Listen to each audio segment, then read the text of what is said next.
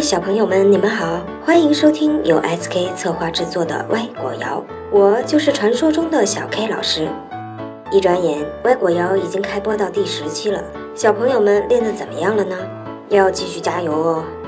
在之后的节目中，我们将会邀请一些能够熟练掌握整首童谣的小朋友来展示自己。还不够熟练的小朋友也不用着急，你可以多听多念，勤加练习，并通过下面的二维码把你的录音发给我，申请报名参加歪果谣，就可能有机会让更多的同学和朋友在节目中听到你的声音。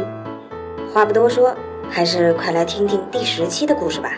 Hello and welcome back to Happy Chant Time. I'm teacher Joseph, and today our chant is all about a little friend that will visit your house from time to time. This chant is called Once I Saw a Little Bird.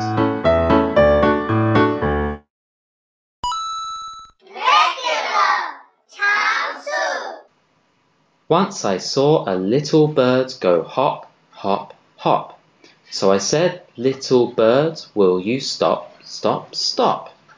Then I was going to the window to say how do you do. But he shook his little tail and away he flew.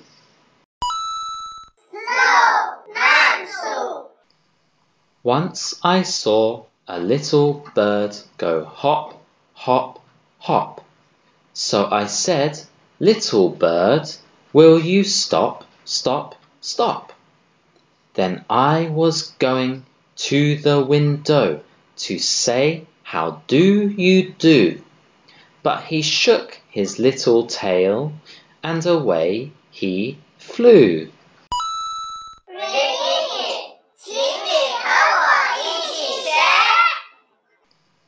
Once I saw a little bird Once I saw a little bird go hop, hop, hop. go hop, hop, hop. So I said, Little bird, So I said, little bird, will you stop, stop, stop? will you stop, stop, stop? Then I was going to the window Then I was going to the window to say, How do you do? to say, how do you do?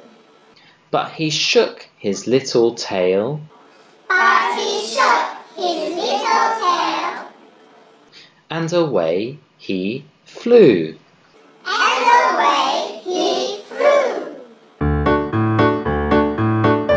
今天的歪果谣就到这里了。如果喜欢我们的节目，记得疯狂点赞、订阅、加关注。